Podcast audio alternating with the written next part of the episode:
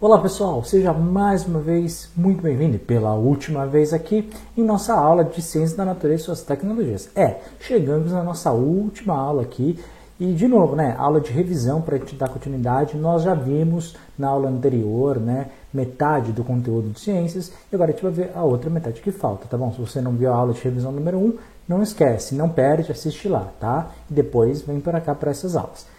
Relembrando, tá? Aqui nas partes que eu sei que cai mais, eu vou ficar de maneira mais incisiva, vou falar bastante. E nas outras eu simplesmente vou passar, tá bom? Esse é o primeiro ponto. Segundo ponto, né? Se você tiver dúvida em conteúdo, porque aqui eu não vou explicar tudo, senão ia demorar pelo menos umas 10, 12 horas para falar com vocês. Você pausa o vídeo, abre uma outra janela no seu navegador e acessa aqui no nosso canal a aula específica daquele conteúdo. Tranquilo? Então vamos lá, vamos finalizar a nossa matéria de ciências. Primeiro a gente começou a falar, pessoal, sobre a questão do desconhecido, né? Que ao longo da história, os fenômenos da natureza, eles eram um grande mistério. A chuva, o trovão, o fogo, era tudo muito misterioso. E a grande explicação para isso era uma questão espiritual ou religiosa. Então, ao longo das sociedades, era assim que a gente fazia, tá? Então, com a experiência do dia a dia que nós tínhamos, o ser humano começou a controlar mais né? o próprio fogo, a gente começou a fazer, começou a controlar né? a domesticação dos animais. Então, tudo isso começou a dar controle maior do ser humano. Ao longo da história, por exemplo, a Grécia Antiga, ela misturava muito, tanto a filosofia quanto a ciência. Tá? E aqui, a Idade Média, por exemplo, determinava as, as explicações espirituais, as explicações naturais. Até que a gente falou que antigamente a Igreja Católica acreditava, né, por 14 séculos, que a Terra era o centro e tudo mais, é, até que isso mudou com o heliocentrismo. É, na Renascença, século XVI e XVII, né, a gente começou a ter a autonomia entre ciência e filosofia, tá? mas apenas o começo. Hoje, os cientistas eles usam muitas técnicas e processos para selecionar esses problemas. A gente falou em três coisas: a hipótese, a tese e a teoria. Hipótese é aquela ideia que ainda não foi comprovada, a tese é aquela informação que é comprovada, e quando eu tenho um conjunto dessas teses, a gente chega finalmente em nossa teoria. A gente falou sobre métodos científicos que ele é feito em etapas. Primeiro, os cientistas observam determinada ação, depois, eles levantam hipótese para tentar solucionar aquilo. Por fim, eles tentam fazer experiências até conseguir resolucionar aquele problema, até que chega numa lei e o conjunto dessas leis é que chega na teoria para sua resolução. Na questão da física, a gente falou muito, muitas vezes, né, que a sociedade moderna hoje ela é muito tecnológica e a gente usa a energia elétrica o tempo em todo, né, em casa, no trabalho, né, nas comunicações, no trânsito. Então a comunicação ela é muito utilidade. Na a questão da velocidade, a gente falou da velocidade média, é igual a ΔS sobre ΔT, ou seja, ΔS é o espaço e ΔT é o tempo. E isso é o que você precisa saber. No Sistema Internacional de Unidades, não me esquecem, é metros por segundo, mas na sua prova pode aparecer quilômetros por hora. Lembra, transformar um para o outro, multiplica ou divide por 3,6 de acordo com a pergunta. Então cuidado hein, com aquilo que está no seu enunciado, com as alternativas da sua questão. É, é, ela possui, pessoal, o que, que você tem que saber? Para a prova, né, essa fórmula, então velocidade média igual ao espaço sobre tempo. A velocidade do som, a gente falou que é 340 metros por segundo, enquanto a velocidade da luz é mais de 300 milhões de metros por segundo. Tá? O espaço é a distância do local de análise e atenção na sua prova, hein? Que quando você estiver avaliando alguma coisa, cuidado se você está vendo uma distância ou se você está vendo é, de repente um espaço onde seja 2D ou 3D, porque isso a noção de profundidade pode variar nas questões. Em relação ao tempo, que é a duração do deslocamento do objeto, ou seja, quando ocorre alguma mutação, né, geralmente por padrão esse tempo pode aparecer, é, deve aparecer em segundos, tá? E é, lembrando que para física clássica, que é o que a gente estuda, o tempo ele é universal, ele é imutável. Com relação à distância, é a relação entre dois pontos de análise que a gente tiver que falar, e a sua noção é importante para facilitar o que? O deslocamento de forma eficiente. Né? Por exemplo, se a gente tiver que andar 10 mil quilômetros, é muito mais difícil ir a pé, né, concorda comigo, do que de avião. Então essas, essas noções são muito importantes para sua prova, tá? Leis de Newton. Ah, aqui presta atenção. As três leis você tem que saber, tá? Primeira lei, todo o corpo continua em seu estado de repouso ou de movimento. uniforme em uma linha reta, a menos que seja forçado a mudar aquele estado por forças aplicadas sobre ele, tá bom? Então é a lei da inércia. O segundo, que é o princípio fundamental da dinâmica, que a gente falou aqui, a mudança de movimento ela é proporcional à força motor imprimida e é produzida na direção da linha reta na qual aquela força é aplicada. E a terceira lei, que a toda ação há sempre uma reação oposta de igual intensidade. As ações mútuas de dois corpos, um sobre o outro, são sempre iguais e dirigidas em sentido oposto. A gente até falou da questão do avião aqui para vocês. Química e natureza. A gente falou o que é transformação química, né? É toda vez que eu pego a produção de material, eu transformo aquela matéria né, através de energia, ok? O ser humano, ele atua sobre o ambiente, pessoal, e transforma por meio do seu trabalho, produzindo assim de acordo com novos materiais, claro, de acordo com a finalidade que a gente quer. A gente falou bastante sobre a questão do cobre, né? Porque é muito essencial para sua prova. Lembrando, hein? A temperatura, né? E o jeito que a gente coloca a quantidade é que vai fazer se eu quero um cobre sólido, um cobre entre sólido e líquido, um cobre mais líquido e tudo mais. A gente usa em inúmeras funções na indústria, para tintas, para cerâmica, na agricultura, tá? Então, e cada material que a gente for trabalhar tem um ponto de fusão diferente. É, ao longo da história, não esquecem idade do cobre, idade do bronze e idade do ferro ao longo dos anos, né, a gente foi aprendendo a conhecer melhor esses materiais. Lembra, o material que eu vou misturar junto ao cobre, qualquer outro material que eu vou misturar, tá? E a sua porcentagem vai mudar sim, tá? A propriedade e a sua utilização. Então não esquece disso. Com relação a isso, na química a gente falou, né, das abreviações que existem para cada uma delas. Depois, a gente falou na química básica as substâncias que eu vou misturar a gente chama de reagentes, né? E, e de acordo com o resultado que eu vou ter, eu vou ter ali como produto. É? E substâncias é, são os arranjos estáveis de partículas constituídas pela combinação de átomos. Lembra, a massa é sempre a mesma, antes e depois da transformação química. Chile, maior produtor de cobre do mundo, seguido de Estados Unidos, Austrália e Brasil. A maior reserva no Brasil fica no Pará, tá? as maiores reservas com cerca de 70%. Fontes de energia de cobre são várias: lenha, cana-de-açúcar, petróleo, gás natural, carvão e energia. Lembrando, o gás GLP, o gás de cozinha, ele tem como base o petróleo, portanto, ele, é, ele é, é, não é infinito, ok? É, lembrando, o GLP é uma mistura de propano com butano, enquanto o gás natural é de metano com etano. Poder calorífico, cada produto, cada produto que nós usamos para queimar, para conseguir os elementos, ele tem um poder calorífico diferenciado, tá? E essas queimas, principalmente da questão dos combustíveis fósseis, podem é, liberar muitos, muitas questões tóxicas para o ar, então é uma das principais causas de poluição ambiental, ok?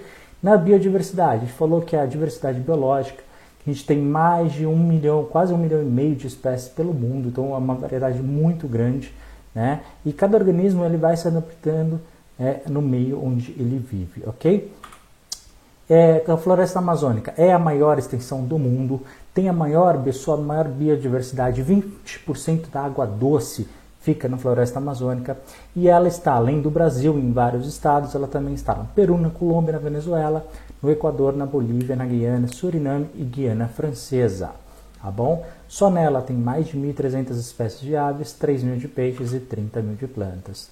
Tá? Muitos animais são endêmicos, ou seja, só estão lá, ok? Alguns animais são bem característicos da Amazônia, como a onça, peixe-boi, jabuti, tucano, sucuri, arara e jaguatirica. No Brasil, a gente tem média de 26 espécies de animais em perigos de extinção. Climas no Brasil: equatorial, tropical, subtropical, semiárido, tropical de altitude e tropical atlântico. E a vegetação, não esquecem, floresta amazônica, pantanal, cerrado, campos sulinos, mata atlântica, manguês litorâneo, mata dos cocais, caatinga, que é única no Brasil, hein? E a, floresta, e a mata de araucária. Cadeia alimentar, a gente tem o produtor, né? não esquece que são aqueles autotróficos que geralmente produzem o próprio alimento, tem os consumidores que se alimentam de outros animais, ou seja, são os heterotróficos, e os decompositores que realizam o processo em si, de decomposição. Exemplos: bactérias e fungos. A reciclagem é um processo muito importante né, para a manutenção do nosso, é, nosso meio ambiente. Né? É diferente de reutilizar, que é quando a gente utiliza o objeto para outra finalidade. A reciclagem não, a gente transforma em outro material igual ou não. Tá? A gente pode os principais meios de reciclagem é o vidro, papel, plástico e metal, mas também existem outros meios, ok? Então tudo isso é muito relevante. Bom, continuando aqui que ele saiu aqui do PowerPoint, mas a gente vai continuar mesmo. A vantagem da reciclagem é redução de lixo, redução dos resíduos, economia de energia e diminuição da poluição, além do menor consumo e conservação de matérias-primas. O tempo da decomposição do lixo no ambiente, isso é importante, hein? Papel de 3 a 6 meses, filtro de cigarro mais 5 anos, metal mais de 100, alumínio mais de 200, plástico 400, vidro 1000 e borracha indeterminado. Reciclagem no Brasil, a gente tem uma política sim, tá? que é a Política Nacional de Resíduos Sólidos, mas hoje recicla-se apenas 2,1% dos resíduos que nós temos, tá bom? Apenas 40% em média da população ela utiliza reciclagem. E hoje os custos são de responsabilidade das prefeituras em parceria com a iniciativa privada. O plástico, entre todos, é o que causa maior problema, então um dos maiores, né? E esse consumo é muito grande. O Brasil é o quarto maior consumidor, produtor de lixo plástico do mundo, é, e, e isso prejudica muito a questão tanto do solo quanto da água, a fauna e a flora. 80% pessoal do lixo do oceano é devido ao plástico. Embalagens longa-vida, ela, ela, é feita através de várias camadas e é um material que pode ser, ser reciclado ou utilizado depois para outros fins. Sistema solar, lembra? O Sol e os planetas, tá? O nosso sistema solar pertence a uma galáxia chamada Via Láctea, tá? Os planetas que nós temos: Mercúrio, Vênus, Terra, Marte, Júpiter, Saturno, Urano, Netuno e Plutão. Plutão não, e Netuno. Plutão não é planeta, ok? São oito planetas apenas, não nove.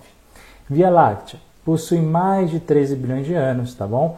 E ela tem as suas características. Calcula-se que em média nós temos entre 100 a 400 bilhões apenas de estrelas. Imagina o resto. Movimento da Terra. A Terra está em constante movimento. Não esquecem, rotação e translação. Rotação, movimento nela mesma, tá? Sempre, óbvio, no seu sentido anti-horário, e o resultado ela tem em média 24 horas. Enquanto a translação dura, demora um ano, é aquela rotação, aquela, aquele giro, o movimento de translação é o giro da Terra em torno do Sol, tá? E ele dura 365 dias em média. E aí nós temos como resultado os anos e as estações do ano. Geocentrismo é aquilo que Ptolomeu defendia, apoiado pela Igreja Católica, tá? foi defendido por mais de 14 séculos, onde acreditava que a Terra era o centro. Até que aparece o heliocentrismo do Copérnico, que fala que não, na verdade, o Sol é o centro do sistema solar e, e também conseguiu explicar os dias através do sistema de rotação. Tá? A partir do século XV, e a teoria, essa teoria de Copérnico, ela, depois ela foi confirmada por Galileu Galilei, Kepler e Isaac Newton. Na aviação, o homem sempre quis, tá? Várias experiências tinham sido feitas, até que aparece Santos Dumont e aparece os irmãos Wright, cada um no seu método, tá? e a aeronave ela começa a voar dali. Quatro forças que auxiliam no voo, pessoal: tração das turbinas ou hélices, o peso, o empuxo e a resistência no ar. Lembra, princípio de Bernoulli, tá? onde a pressão do ar diminui quando a velocidade aumenta. Então a asa ela, a asa curva permite que haja dois fluxos de ar. O ar de cima, como ele é mais rápido, ele fica com menor pressão. Logo, o avião é empurrado para cima, tá bom? Essa é a força empuxo, além das hélices e tudo. Por fim, pessoal, o processo de clonagem. A gente tem quatro, tá? Que é aquela réplica geneticamente igual a uma outra célula, tecido ou organismo, tá? Tem a clonagem natural, que é aquela mesma que as bactérias, fungos realizam, tá? Tem a clonagem terapêutica, que é aquela que é para a criação de células-tronco, a clonagem de genes, que é usada para os cientistas estudarem os vírus e bactérias, tá? e a famosa, a clonagem reprodutiva, que é usada para clonar um animal ou produzir outro idêntico. Usado muito na agricultura, tá? A primeira que nós temos como exemplo é da ovelha Dolly, em 96, tá bom? Onde teve o primeiro mamífero clonado. Células, pontos positivos células tronco, diminuição do tráfico de órgãos, auxílio em casais que não podem ter filhos, melhoramento de animais e o restauro de órgãos e tecidos. É, pontos negativos da clonagem: baixa eficiência, a questão dos fetos, né, que podem morrer, o grande número de anomalias e a baixa imunidade e temores. E por último, a importância do metal, né? O metal historicamente ele sempre foi muito importante, começou lá com cobre, né, na pré-história no Oriente Médio. Ao longo do tempo, a gente foi adaptando várias formas. Lembra, para trabalhar com metal é sempre preciso calor, não esquece disso. Através disso você consegue desenvolver outras áreas. Hoje nós temos 68 metais descobertos aqui na Terra. Os principais são prata, ouro, chumbo, ferro, estanho e cobre. Na pré-história já se fazia né, primeiras é, armas ou prim primeiras ferramentas, digamos assim. De, com o tempo isso foi desenvolvendo. Lá para o século XIX a gente começou a usar o aço, ou seja, misturando esse ferro, né? Então, é, o que nos permitiu criar estruturas mais resistentes a partir ali da Revolução Industrial. Mas, claro, o aumento da produção também fez o aumento da indústria, né? e com isso aumentou o número de desmatamento e também da poluição, por causa das árvores que foram retiradas e do carvão que foi queimado. Tá bom, pessoal? Recursos minerais no Brasil, a gente tem muitos: petróleo, carvão, diamante, ferro, bauxita, cobre, estanho, nióbio, ouro, níquel e manganês mas nós somos muito dependentes de prata, tungstênio, fluorita, chumbo, enxofre, potássio e fosfato. Estados com maiores reservas, destaque são Minas Gerais, seguido do Pará, Goiás, São Paulo, Bahia e Mato Grosso. E a principal empresa brasileira é a Vale, tá? que antiga, antigamente chamava Companhia Vale do Rio Doce, e a Samarco depois, mas num grau bem menor, tá bom, pessoal? A gente vai encerrar por aqui a nossa última aula de revisão. Espero que vocês tenham gostado. Não esquece de curtir, comentar e compartilhar que ajuda bastante. Boa sorte na sua prova do Enseja, tá bom? Depois parece por aqui para falar aí da sua nota que eu tenho certeza que vai dar certo. E continua os estudos, que é sempre muito importante, tá? Não para na sua quando você conseguir o certificado não, tá? Continue estudando para você conseguir uma certificação melhor, uma outra faculdade, uma faculdade de repente, né? Você conseguir avançar aí numa nova profissão, por que não, né? Então, tudo isso é muito positivo. Muito obrigado por ter me escolhido aqui o canal, aqui seus sonhos, né? Para poder te ajudar aí nessa tua trajetória, tá bom? Então, muita força, obrigado. Se inscreve no canal se você não é inscrito. A gente se vê em breve em alguma outra aula de nossos eixos. Forte abraço e até a próxima. Tchau, tchau.